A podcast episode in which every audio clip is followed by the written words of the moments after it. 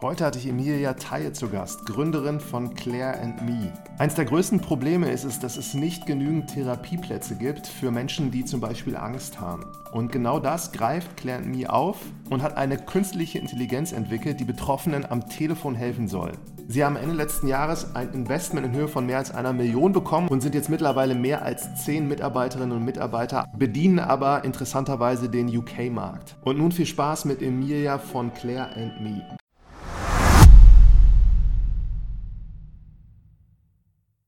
Ja, willkommen zu einer neuen Folge hier. Ich habe heute einen Gast und zwar ist es eine Gründerin namens Emilia Theier, hat gegründet Claire and Me. Hallo Emilia. Hi, freut mich. Ja. das Thema ist großartig, um das es heute geht. Es geht hier um künstliche Intelligenz, einen sozialen Impact. Es geht um Leute, die, glaube ich, Therapiebedarf haben. Und bevor wir da richtig einsteigen, wäre ganz toll, wenn du mal selber erzählst, so wie du zum Gründen gekommen bist und wo du studiert hast.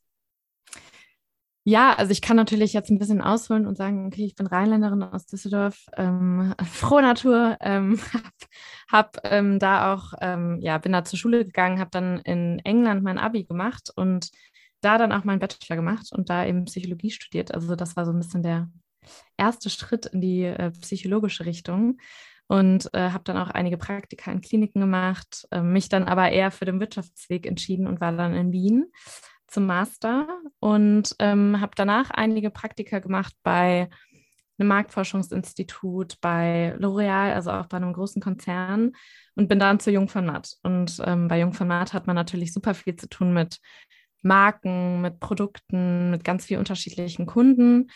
Ähm, und ich hatte immer mehr auch mit Startups zu tun, also mit Social Impact Startups.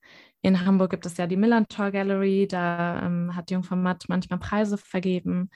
Und ähm, das hat eigentlich so ein bisschen die, ja, die, ich würde sagen, die erste Flamme gezündet, dass ich gedacht habe, wow, wie toll, die ganzen Gründer zu treffen, mit denen zu sprechen, mit denen zu arbeiten.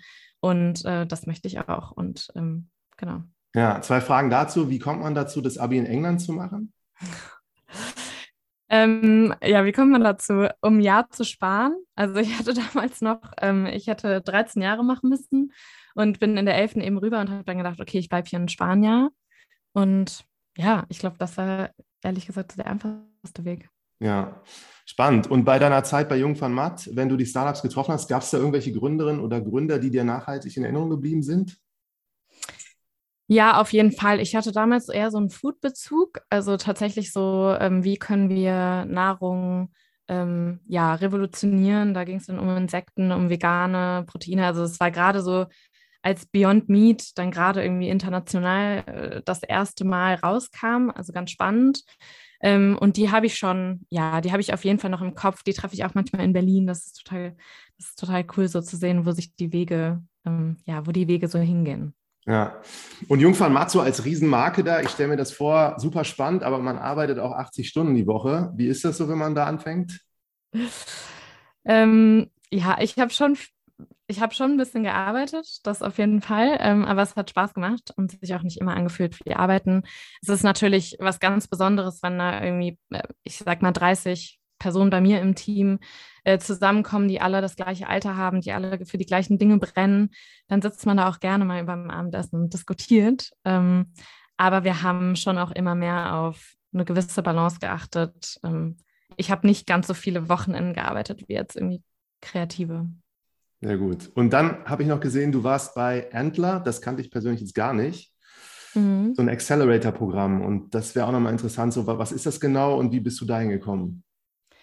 Ja, genau. Also ich bin dann äh, bei Jungformat raus. Das war so Anfang der Pandemie und habe dann einen MBA angefangen an der TU München. Und wieso habe ich denn angefangen? Weil ich, äh, weil mir, weil mir klar war, ich will gründen und ähm, ich mich als Psychologin so ein bisschen als Quereinsteiger gefühlt habe und gedacht habe, ich will jetzt nochmal so den Business Allrounder irgendwie mir aneignen, um wirklich ein Unternehmen zu gründen. Ähm, was man nicht unbedingt machen muss. Kleiner Spoiler. Ähm, und genau, dann war ich an der TU München und da ging es um Innovation und ähm, mir hat jemand anders von dem Programm erzählt. Also ich habe gesagt, ich will auf jeden Fall gründen, ich möchte nicht alleine gründen, ich suche noch einen Mitgründer oder eine Mitgründerin. Und dann hat die Person gesagt, hey, in Berlin gibt es so ein Programm, bewerb, bewirb dich doch mal. Und ich habe mich da relativ blauäugig erstmal beworben.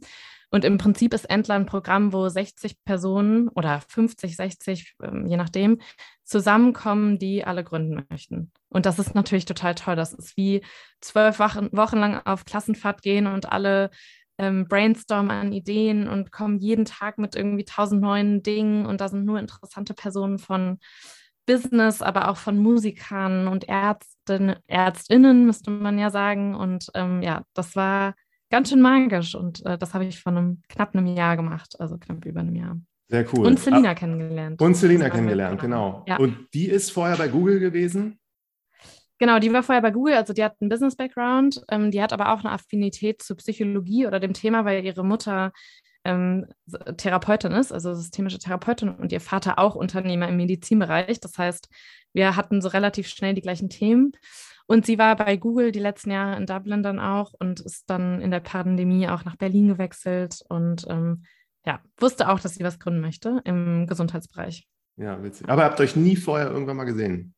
Nee, wir haben uns nie vorher gesehen. Ja, ja und ich erzähle immer so die Story, die fragst du wahrscheinlich jetzt, wie wir uns kennengelernt haben. ich kann ich sie fragen. Mal, wir waren, ja, wir waren drei Tage befreundet, würde ich sagen, bevor wir mit, also bevor wir den professionellen Weg gegangen sind. Also wir haben uns irgendwie Freitagabend getroffen am Ende der zweiten Woche von Endler ähm, wir hatten beide noch niemanden, mit dem wir jetzt irgendwie gründen möchten und äh, haben gesagt, okay, komm, wir gehen was trinken und wir, wir reflektieren das Ganze einfach mal. Und haben dann gesagt, okay, wir, pass auf, wir setzen uns ab Montag zusammen, weil das Wichtigste ist, dass man ja Personen hat, mit denen man sich austauschen kann. Du irgendwie mit deinem Thema, ich mit meinem Thema. Und dann saßen wir da am Montag und haben uns echt so in die Augen geguckt und gedacht, so warum brainstormen wir nicht einfach mal zusammen? Und das war eigentlich der Anfang von Claire oder Claire Ist echt spannend. Ja. ja bei diesem Entler-Programm, das würde mich aber auch nochmal interessieren. Also 60 Leute, du hast parallel mhm. aber dieses MBA Vollzeit und das machst du immer noch gerade. Nee, der war nicht Vollzeit, also das war ein Executive MBA, sonst hätte ich das auch gar nicht geschafft. Das waren so alle vier bis sechs Wochen, waren das Module am Wochenende plus dann irgendwie Donnerstag, Freitag. Das war auch in der Entlerzeit ein ganz schöner Spagat. Ähm, ich, ich erinnere, dass ich da manchmal irgendwie in Endless-Sessions saß und gleichzeitig mit meinem Handy in äh, MBA-Sessions, weil da irgendwie Präsenz gefragt war und Selina wusste natürlich Bescheid. Ähm, aber das war schon ganz schön anstrengend. Und ähm, jetzt fehlt nur noch die Masterarbeit. Und die schreibe ich auch über etwas, was natürlich jetzt irgendwie dem Unternehmen was bringt. Das ist also, genau. sehr gut kombiniert und effizient ja. wahrscheinlich für alle ja. Parteien. Ja. ja, toll. Und das Brainstorming von euch, so, was habt ihr denn gebrainstormt? Ja, das ist spannend. Oh mein Gott, äh, das war eine krasse Achterbahnfahrt, würde ich sagen. Ähm, wir haben uns ganz am Anfang schon zusammengetan und zwar klar, irgendwie es gibt Gesundheitsthemen, also ob das Femtech ist, also irgendwas um Frauengesundheit, ob das Gesundheit ist, ob das psychische Gesundheit ist und ähm, haben wir wurden da schon so ein bisschen von Entler angeleitet und wir haben uns immer wieder in Gruppen zusammengetan und auch tatsächlich so dritte, vierte, fünfte Personen mit aufgenommen. Also ein Arzt zum Beispiel oder ein Techie, ähm, also eine, eine, Person, die, die irgendwie AI, also künstliche Intelligenzverständnis hat oder ein Hardware-Produkt bauen kann. Und haben dann super viele User-Interviews gemacht. Gleichzeitig hatten immer Hypothesen und haben gesagt, okay, ähm, das ist unsere Hypothese, wir sprechen mal mit ganz vielen Leuten und äh, gucken mal, was wir daraus bauen können. Und haben das total schnell, ich würde sagen, innerhalb eines Tages haben wir die meisten Sachen wieder verworfen. Also das war immer morgens absolute Euphorie, abends irgendwie so ein bisschen deprimiert sein, weil hat schon wieder nicht geklappt oder macht keinen Sinn. Ja. Und ähm, dann sind wir aber relativ schnell auf das Thema Mental Health gekommen. Das war ja sowieso auch mein Thema und Selinas eben auch.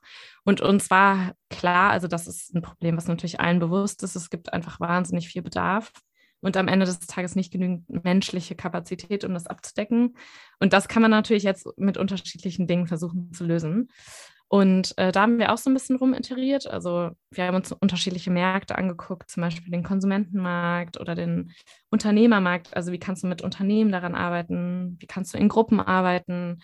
Alleine und haben am Ende gesagt, nee, das, was richtig skalierbar ist und was fehlt, ist eigentlich Technologie. Ähm, das heißt, wir waren uns klar, wir wollen ein technologisches Produkt bauen, was dieses Problem löst. Erzähl ähm, mal über das haben, Problem. Sonst glaube ich, erzähl noch mal über das Problem, also die Idee, die ihr eigentlich hattet. Und das ist ja dann ziemlich genau auch Plan Me geworden. Ja, das ist dann Plan Me geworden. Ja, das Problem, also das große Problem ist natürlich, dass es wahnsinnig viele Menschen gibt weltweit, äh, die mentale Probleme haben oder Herausforderungen.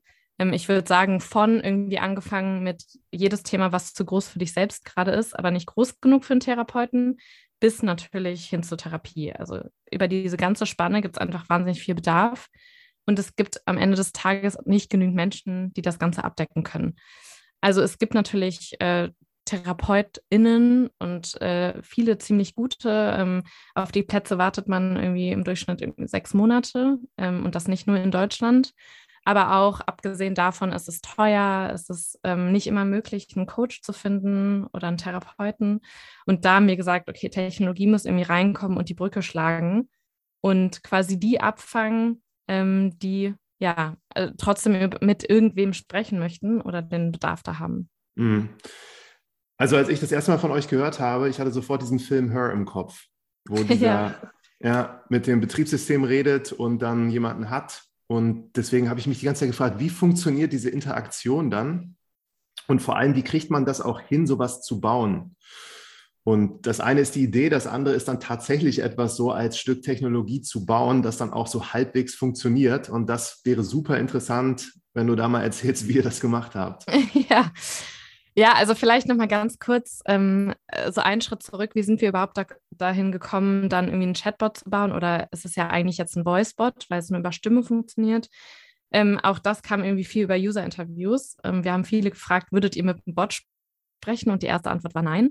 Weil, okay, wenn du Menschen fragst, ob sie mit einem Bot sprechen wollen, sagen sie erstmal nein. Wenn du ihnen einen Bot gibst, mit dem sie sprechen können, sieht das Ganze wieder ein bisschen anders aus. Und äh, die, äh, ich glaube, die Top-Antwort war immer, ein Chat fühlt sich nicht menschlich genug an. Und äh, da haben wir dann eben gesagt, okay, muss es denn Mensch sein oder muss man Technologie sich auch menschlich anfühlen lassen? Und haben angefangen mit menschlicher Stimme zu arbeiten, also mit meiner. Claire hat ja meine Stimme.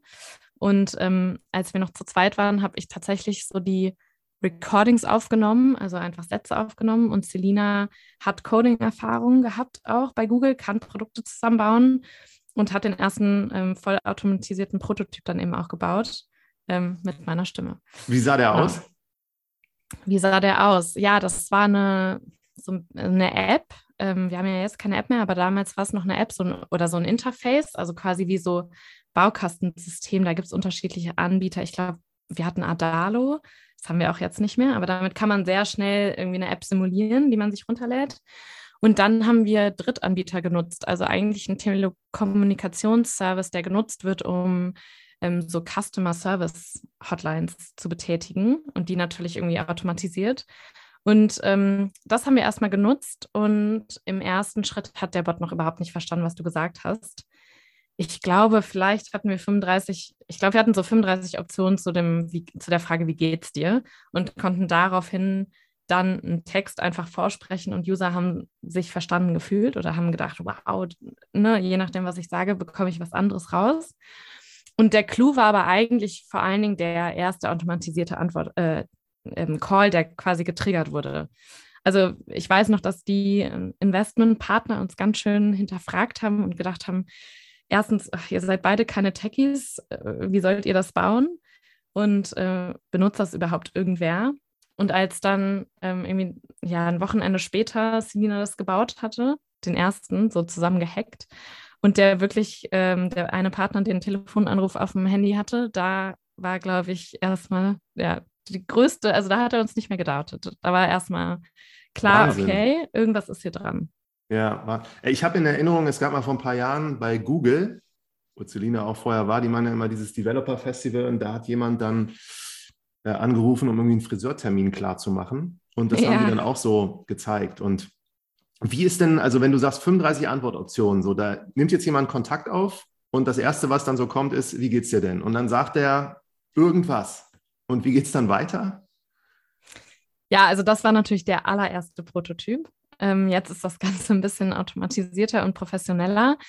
Ähm, soll ich dir davon erzählen, wie es damals war oder wie es jetzt ist? Super gern beides. Also damals hatten wir das äh, basierend auf, also es ist ja alles basierend auf Guidelines von Verhaltenstherapie. Ähm, das heißt, wir hatten dann unterschiedliche Übungen, also je nachdem, wenn du gesagt hast, ähm, dir geht's gut, dann haben wir erstmal gesagt, geht's dir wirklich gut? Das ist so die Frage, die es am meisten, die am meisten gestellt wird, oder wie geht's dir eigentlich wirklich? Was auch ganz lustig lustig ist, weil das dann so in unserer kleinen Welt hier irgendwie jeder gesagt hat, egal wen ich zum Mittagessen getroffen habe. Und wenn ich gesagt habe, mir geht's gut, wurde erstmal gefragt, aber wie geht's dir wirklich, Emilia? Ähm, und dann haben wir unterschiedliche Übungen gehabt, also Reflexionsübungen, ähm, Übungen zu Themen, ja, also vor allen Dingen zu Themen wie Anxiety. Wir sind ja ähm, gerade spezialisiert noch auf Angstsymptome und milde Depressionen. Und ähm, da kann man eben ganz viele Übungen machen. So um die drei Minuten war das damals. Ähm, also noch relativ kurz, so kurze Impulse. Und mittlerweile sind das Gespräche bis zu 20 Minuten. Das heißt, bei uns kommt jetzt eben ein User rein und erzählt im Onboarding oder im Onboarding, was über WhatsApp passiert, ähm, werden schon erste Symptome abgefragt. Und dann geht es aber tatsächlich auch darum, wie geht es dir an dem Tag, was hast du für Themen, die du besprechen möchtest. Und dann je nachdem gibt es unterschiedliche, ich würde sagen, geguidete ähm, Konversationen. Also es ist eigentlich wie ein Coach, der ähm, einer roten Linie folgt. Mhm. Also das heißt, du kannst mit Claire jetzt nicht über Pizza reden oder über ähm, ja, ich gehe jetzt heute Nachmittag irgendwie, weiß ich nicht, in den See schwimmen und wie findest du das? Sondern Claire ist dann wirklich wie ein Coach und ähm, ja, kann dann eben über Anxiety reden, über ähm, Herzschmerz, über ähm, Self-Confidence-Probleme. Und dieser Anruf damals, den ihr dann aufgenommen habt, kannst du den auch so skizzieren, was da so passiert ist und drin war? Den Anruf damals? Mm, ja, das waren, Gott, jetzt musste ich mich an die Übung wieder erinnern. Aber das war wirklich eine fremde Person, mit der ihr nichts zu tun hatte, die das einfach gemacht hat. Ach so, du meinst, wer da wirklich angerufen hat? Ja, also dann ja. der tatsächlich auch Verlauf dieses Gesprächs. Den ah, okay. Ja, also das ist ganz spannend. Das geht ja auch so ein bisschen in Richtung, wie haben wir das Produkt eigentlich vermarktet? Ähm, wir haben das Produkt ganz am Anfang an Familie und Freunde gegeben, um zu sagen, könnt ihr das mal testen? Einfach nur, um das überhaupt äh, ja, funktioniert das überhaupt? Da hatten wir, glaube ich, so vielleicht 30, 50 Personen drauf und haben dann aber relativ schnell gemerkt, so, wir brauchen eigentlich nicht Family and Friends, sondern wir brauchen die Personen, die wirklich den Pain haben, die wirklich sagen, ich habe Anxiety und denen wir helfen möchten. Und das ist natürlich schon eine spitze Zielgruppe und die haben wir dann über Insta und Facebook und Google Ads tatsächlich bekommen. Also wir haben super früh und auch relativ ungewöhnlich mit ähm, bezahlter Werbung quasi angefangen um zu sagen, wir möchten, dass die ersten 100 Leute tatsächlich auch Personen sind, die uns wirklich ehrliches Feedback zurückgeben. Und die haben dann mit Claire gesprochen. Und gleichzeitig habe ich viel mit denen geschrieben, also viel so User-Interview-mäßig, ähm, was dann irgendwann nicht mehr ging, ähm, weil es total verwirrend für die war, wenn sie mit mir gesprochen haben und ähm, gleichzeitig mit Claire, weil wir ja die gleiche Stimme haben. Das heißt, ich mache mittlerweile keine User-Interviews mehr. Ähm, genau, aber das heißt, es waren immer unbekannte Personen, denen wir geholfen haben. Ja, und auch nochmal von dem Prozess, ihr habt es aber nie so gemacht, dass ihr simuliert habt, das ist jetzt Claire, aber du warst das. Und am Ende. Nein, dann, das haben wir nie gemacht. Ja. Mhm. Wir haben das direkt voll automatisiert gemacht und wir haben nie Telefonanrufe ähm, simuliert. Das Einzige, was wir ganz früh gemacht haben, ist äh, über WhatsApp Business Sprachnachrichten, die wir verschickt haben. Also das heißt, die habe ich dann schon einmal recorded irgendwie morgens und dann an 20 Leute geschickt. Und das war damals so der aller, allererste Test, bevor wir den Prototypen gebaut haben. Also ich glaube, das haben wir ja vier Tage lang gemacht. Und was, was hat euch das gebracht? Das hat uns erstmal den Insight gegeben, dass Personen es gut finden, jeden Tag Impulse zu bekommen und jeden Tag irgendwie mit, also das Gefühl ha zu haben, mit einer Person zu sprechen. Ähm, ich habe ja überhaupt keine Interaktion gehabt, außer diese Sprachnachrichten zu verschicken. Es hat uns auch gezeigt, was für eine Kraft hinter Stimme liegt. Das war ja auch eine Riesenhypothese. Ähm, und wie schnell das personifiziert wird. Also da, da gibt es ja dann die klassische Aussage äh, oder das klassische mit dem, ähm, wie, wieso wir auf den Namen Claire kamen, ähm, weil wir damals noch Mood Aid hießen, ähm, wie das Band-Aid für Mental Health, also als eher so Working Title, die ersten paar Wochen. Und User dann angefangen haben zu sagen, äh, Emilia, du hilfst mir doch. Ich möchte, dass die App Emilia heißt. Und woraus wir natürlich geschlossen haben, die App muss nicht Emilia heißen, aber die App muss einen Namen haben. Ähm, und das hat uns, glaube ich, nochmal gezeigt, wie personifiziert auch WhatsApp ist. Also die Kraft hinter WhatsApp, die Kraft hinter Stimme und ähm, der Bedarf, den es eben auch gibt. Total. Und äh, bei diesen 20, was du jetzt gerade gesagt hast, ne, denen du personifizierte Sprachnachrichten, das war personifiziert oder hast du an eine Gruppe da eine Sprachnachricht geschickt? Und Wenn ja, das was war, war da drin? immer, ja, das war immer die gleiche Sprachnachricht. Also ich habe dann zum Beispiel geschrieben, Hi Martin. Also das war dann ähm, individuell, also dein Name, einfach nur ausgetippt. Dann hast du eine drei Minuten Sprachnachricht bekommen, die für alle gleich war. Und dann irgendwie noch, ich wünsche einen schönen Tag, viele Grüße. ja. So.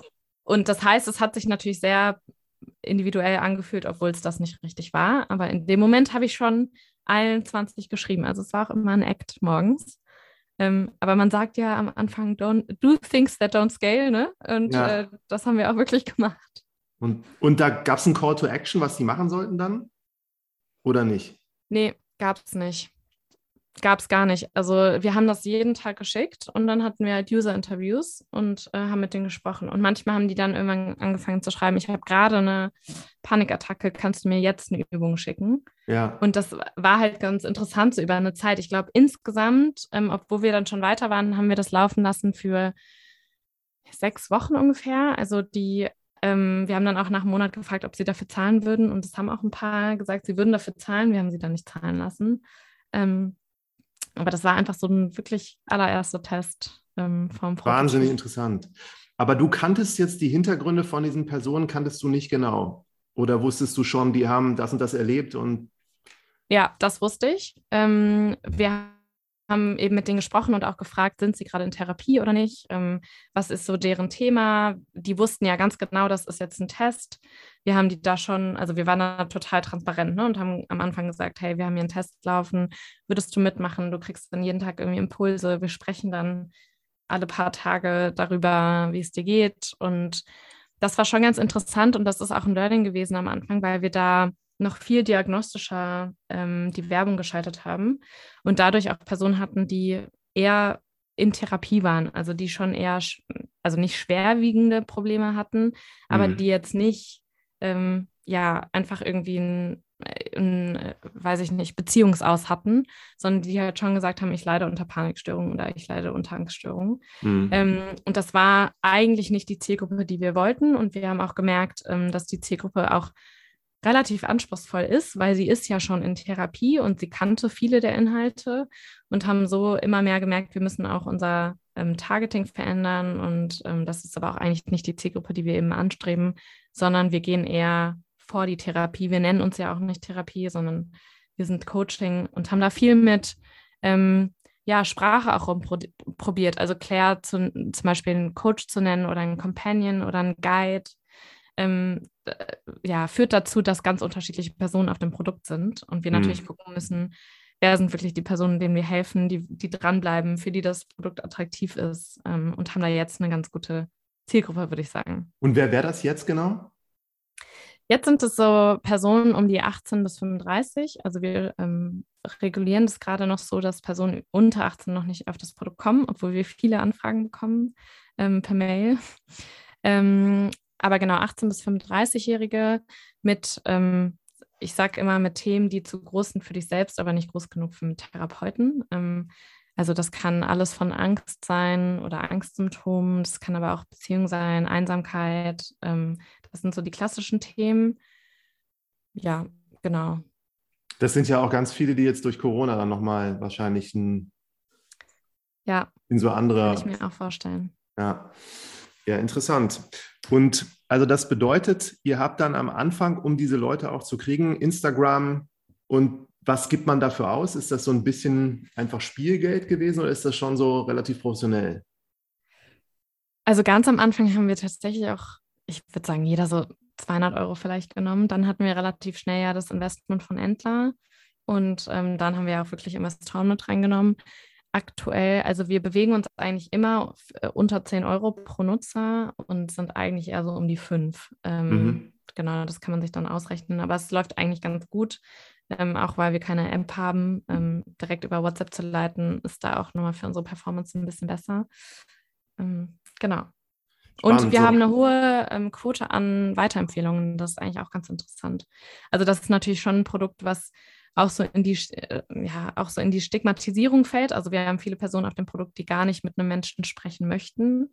Und ähm, da kommt es natürlich auch schnell zu Weiterempfehlungen. Also zum, ich benutze gerade dieses Produkt, du hast doch auch Angstsymptome. Also gerade Personen, die miteinander darüber sprechen, die empfehlen das gerne weiter. Mhm.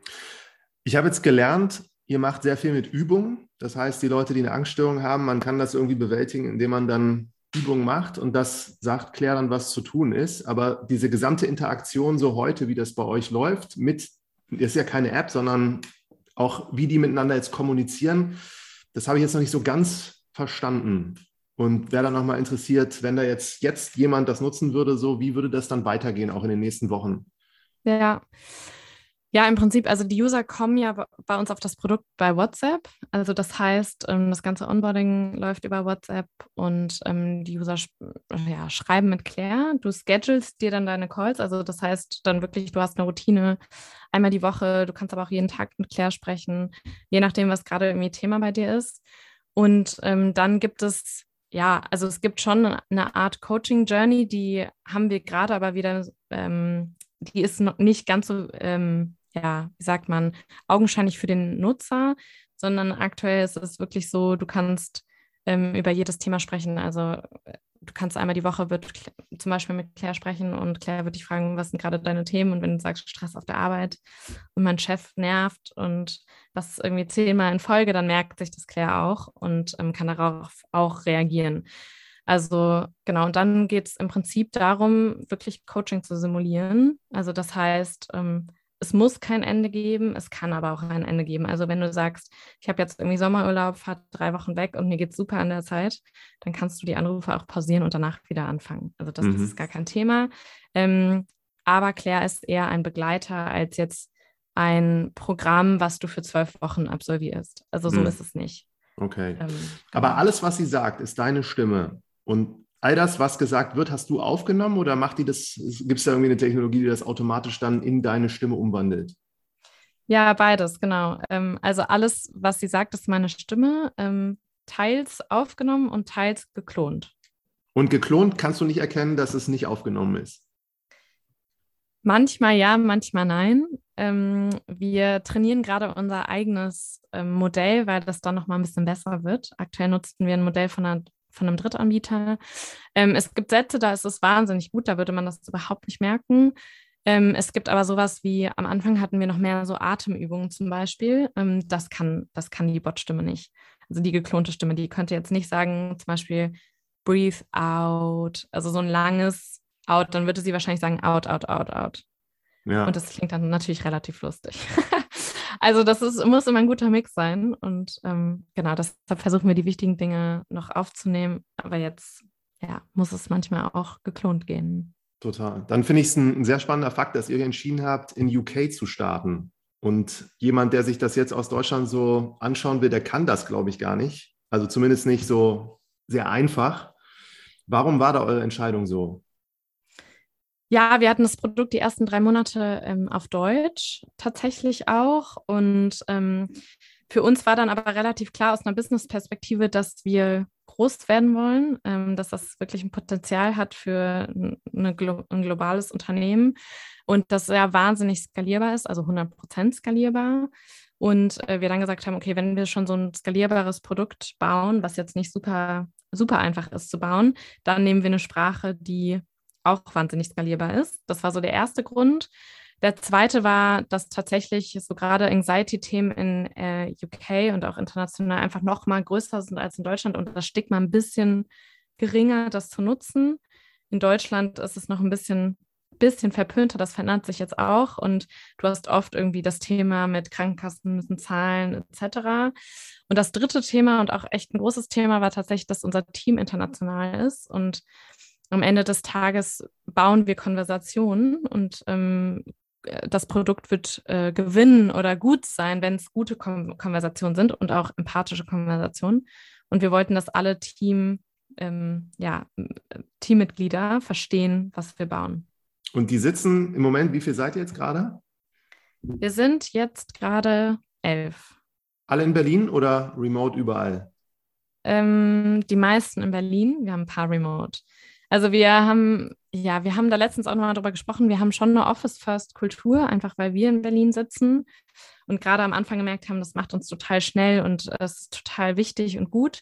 Das heißt aber nicht, dass das irgendwie Freiheiten einschränkt. Also wir können auch Monate von woanders arbeiten, darum geht es nicht, aber wir haben trotzdem eben immer ein Büro in Berlin und aktuell haben wir dienstags und donnerstags keine Termine, also terminfreie Tage fürs Team. Das heißt, da sind die meisten zu Hause, aber an den anderen Tagen ähm, haben wir auch mal Mittagessen etc. Da sind die meisten hier.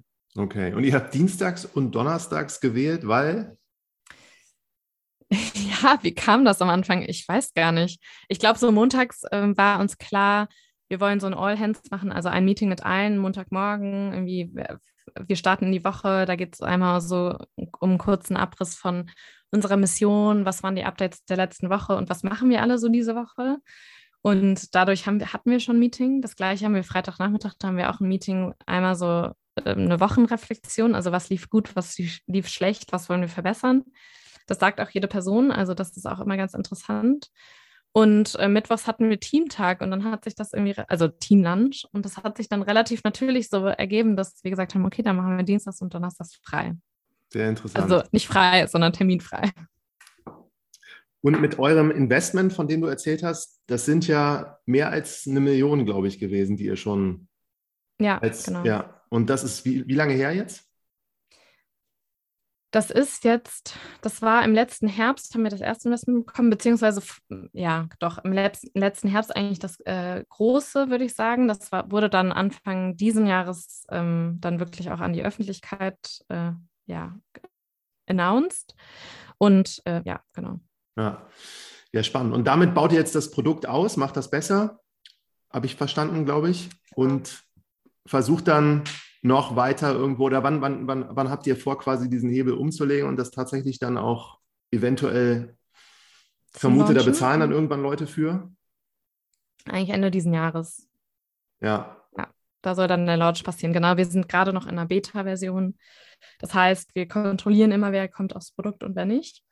Also Ne, es gibt eine gewisse Kontrolle, mal ist sie irgendwie zu, mal ist sie komplett offen. Aktuell ist es offen, das heißt, aktuell können sich Personen auch wirklich einfach auf dem Produkt anmelden. Ähm, heißt aber nicht, dass es jetzt die ganze Zeit bis Ende, nächsten, äh, Ende dieses Jahres offen ist und dann Ende dieses Jahres launchen wir wirklich in UK. Ja, ja ich finde das alles äh, total interessant und also meine ich auch, meine ich auch ehrlich, ich frage mich halt so ein bisschen, also ihr habt da ja eine große Verantwortung. In einer idealen Welt, wo das Produkt ideal funktioniert, kann es einen super hohen Wert haben. Und mhm. natürlich gibt es auch so Situationen, wo man dann eine Interaktion hat. Also versetze mich da zurück, als ich erstmal mit irgendwelchen Sprachbots gesprochen habe. Ich fand das immer sehr amüsant und ähm, kann mir aber auch vorstellen, dass wenn das nicht funktioniert in einer Situation, dass man sich da ziemlich ärgert drüber. Und deswegen frage ich mich, wie weit man das wohl schaffen kann. Und es wäre tatsächlich großartig, wenn ihr das hinkriegt, auch wie ihr groß denkt, das irgendwann so zu machen, dass das eine Alternative ist und dass das Menschen tatsächlich tun. Ja, es ist auf jeden Fall eine Herausforderung, das stimmt. Ähm, deshalb ist es, glaube ich, gerade wichtig, transparent zu sein und den NutzerInnen zu, zu sagen, dass das noch ein Test ist, dass sie ähm, ja, uns alles Feedback schreiben können, etc. Ähm, kann vorkommen, aber es ist nicht mehr die Norm zum Glück. Und wie viel Interaktion gab es so overall an Testkunden? Sind das mehr als 1000, mehr als 100? Nee, mehr als 1000, mehr als 2000 jetzt. Ja, ähm, ja genau. Und jetzt skalieren wir das langsam hoch, um natürlich noch mal ein paar mehr tausend zu haben, ja. mit denen wir getestet haben. Cool. Und du hast, das wollte ich auch nochmal fragen, du hast jetzt diesen Sommer auch bei der OMR da, ihr habt da auch gepitcht und habt da, glaube ich, auch gewonnen vor diesen vielen Investoren, die da saßen. ja, genau, wir haben da gepitcht, das war ganz schön aufregend. Ähm, wir waren da eine von fünf Teams die sich da durchgesetzt haben, da auf der Bühne zu präsentieren, das war schon echt äh, Wahnsinn. Ich weiß nicht, wie 400 Leute da waren, aber ja, also Wahnsinn. Ähm, und wir hatten am, äh, am Ende Interessenten genau oder äh, Interesse von unterschiedlichen Investoren und haben, ich glaube, so gesehen an der Anzahl den zweiten Platz gemacht. Ähm, aber ja, ich glaube, so richtig äh, zählt man da nicht die Plätze. Aber es war total aufregend. Also ähm, ja, ich hatte ja einen Blackout auf der Bühne. Also es läuft auch nicht alles immer so glorreich, wie man das sieht. Ähm, aber ich würde sagen, ich habe es ganz gut, ähm, ganz gut irgendwie wieder hingekriegt. Und ja. War das die größte Bühne, auf der du was gemacht hast bisher? Ja, bei Entler hatte ich so, ich glaube, da waren so 200 Leute im Publikum und auf der, ich kann mir schon vorstellen, dass da so 600 waren. Und das war auf jeden Fall die größte Bühne. Ja, das war ganz schön aufregend. Und ich habe natürlich mit einem perfekten Thema da auch auf der Bühne gestanden, mit dem Thema Anxiety und irgendwie Nervosität und ähm, mich dann wahrscheinlich ein bisschen zu viel in das Thema auch selbst reingefühlt. Und ähm, dann aber auch ganz schnell, wie gesagt, die Kurve gekratzt, dass ich ja jetzt ähm, eigentlich am liebsten selbst mit Claire telefonieren würde. Und das war dann schon ganz interessant, ähm, weil das Publikum wirklich einfach dir echte Emotionen dankt. Und ich, glaube ich, noch nie so viel angesprochen wurde danach oder mir gesagt wurde, das war so ein toller Auftritt. Und ich dachte, oh Gott, ich habe doch voll das Blackout gehabt. Ähm, aber es ist dann eben ein Unterschied, als es einfach vorzu runter zu rattern. Und ähm, ja, ein Plädoyer für echte Emotionen auf Bühnen oder mal zu sagen, hey, ich bin gerade nervös, ähm, das ist total okay. Richtig gutes Plädoyer. Ja. Ja, interessant. Dann, also, ich habe immer so diesen Domian im Kopf. Kennst du Domian noch von früher? ja. Ja? Ja, aus dem Radio, ne? Oder? Ja, der hat ja seine Fernsehshow gehabt und die gab es immer mhm. irgendwo nachts. Und ja, Zeit zurück, wenn man nach Hause gekommen ist, hat man auch mal so geguckt, wer da, das war ganz interessant. Und ich äh, habe auch immer also diese Stimme von ihm und du hast ja, ja auch, wenn jetzt alle Leute das nutzen und sie hören dich immer als Stimme, das ist auch natürlich so, ich finde das so ein bisschen nicht scary, aber interessant schon. Ja, das muss man auf jeden Fall wollen. Also ich glaube, das ähm, war, wurde uns erst bewusst, als wir dann gesagt haben, hey, sollen wir mal eine professionelle Stimme suchen? Und äh, wir haben dann gemerkt, okay, eine Stimme herzugeben ist auch gar nicht so einfach oder gar nicht so, ja, da viele Personen sagen, hey, ich äh, gebe irgendwie ein Stück meiner Identität ab. Und natürlich wird irgendwie jetzt viel auf meine Stimme auch projiziert. Also das ist schon auch interessant. Ähm, ob sie jetzt, ob man sie jetzt schön findet oder nicht, ähm, darum geht es jetzt eigentlich gar nicht. Aber es ist wahrscheinlich schon eine weibliche Stimme und ähm, dementsprechend ist Claire jetzt auch ein bisschen weiblicher geworden aktuell, als wir es wollten. Es geht dann natürlich in Zukunft dann auch darum, eine männliche Stimme zu finden, eine non-binäre Stimme etc. und da wirklich irgendwie eine Weite aufzumachen. Ähm, ja, aber es ist, äh, es ist schon interessant, natürlich. Also ich habe manchmal jetzt im Büro zum Beispiel so Momente, wo ich Dinge sage, und äh, Selina sagt dann, ah Gott, das gehört eigentlich gar nicht mehr dir, was du gerade gesagt hast, das gehört eigentlich zu Claire. Und das ist natürlich schon interessant. Äh, wenn ich einen bestimmten Satz sage, ähm, dann ja, verändert es sich. Ja, total. Ja, genau. Ja, top. Jetzt haben wir die ganze Zeit darüber gesprochen, wo ihr gerade steht und ähm, ja, im Podcast ist es so der letzte Punkt nochmal, ist ja auch das Thema, wie man dann tatsächlich so das Ganze skalieren möchte. Wenn ihr das größer machen wollt, habt ihr euch da schon einen Plan zurechtgelegt, wie ihr das so schaffen wollt, da Leute auf euch aufmerksam zu machen, im großen Stil natürlich auch. Jetzt mit Marketing meinst ja. du? Oder? Ja. Ja, also ich glaube, das ist, ähm, es ist schon ein besonderes Produkt, einfach weil man theoretisch die Handynummer von Claire jetzt äh, in die ganze Stadt kla äh, ne, clustern kann und dann ähm, kann jeder einfach Claire schreiben. Ähm, aber nein, also der, der wichtigste Weg aktuell ist tatsächlich für uns immer noch bezahlt, ähm, um die richtigen Personen zu bekommen, aber natürlich auch organisch. Das heißt, wir bauen immer mehr unsere Marke aus. Ähm, jetzt, wo wir natürlich auch einen Namen seit längerer Zeit haben, der sich nicht mehr verändert. Ähm, das heißt, da geht es dann darum, natürlich auch PR zu machen. Das spielt so ein bisschen mit rein. Das machen wir jetzt beide auch ähm, immer mehr. Ähm, genau, und dann geht es natürlich auch darum, irgendwie so eine Art, also ich möchte jetzt nicht Community sagen, aber wirklich auch diese Weiterempfehlungen ähm, dazu stärken, weil das natürlich auch ein ganz wichtiger Hebel ist. Wenn jede Person irgendwie einer anderen Person davon erzählt, dann hat das wahnsinnig viel Kraft. Und dann ähm, ist für uns eher so die Frage, in welche Länder gehen wir? Ähm, ja, es gibt wahnsinnig viele Möglichkeiten. Wir können in Europa bleiben, wir können nach Amerika, wir können in ähm, Emerging Markets, also nach Indien, nach äh, Afrika, überall, wo Englisch gesprochen wird. Und das ist natürlich ganz spannend. Ja, super spannend. Dann wünsche ich euch viel Erfolg für alles, was vor euch liegt. Und ähm, ihr fliegt, glaube ich, jetzt in die USA. Ja, genau. Ich fliege am Samstag. Ja. Genau, also falls jemand das aus den USA hört, Emilia ist da. Ja, genau, in San Francisco und New York. Dann Gerne Bescheid sagen. So fast. Ja, schön. Dann toi, toi, toi und danke, dass du die Zeit genommen hast. Ja, danke dir. Hat Spaß gemacht.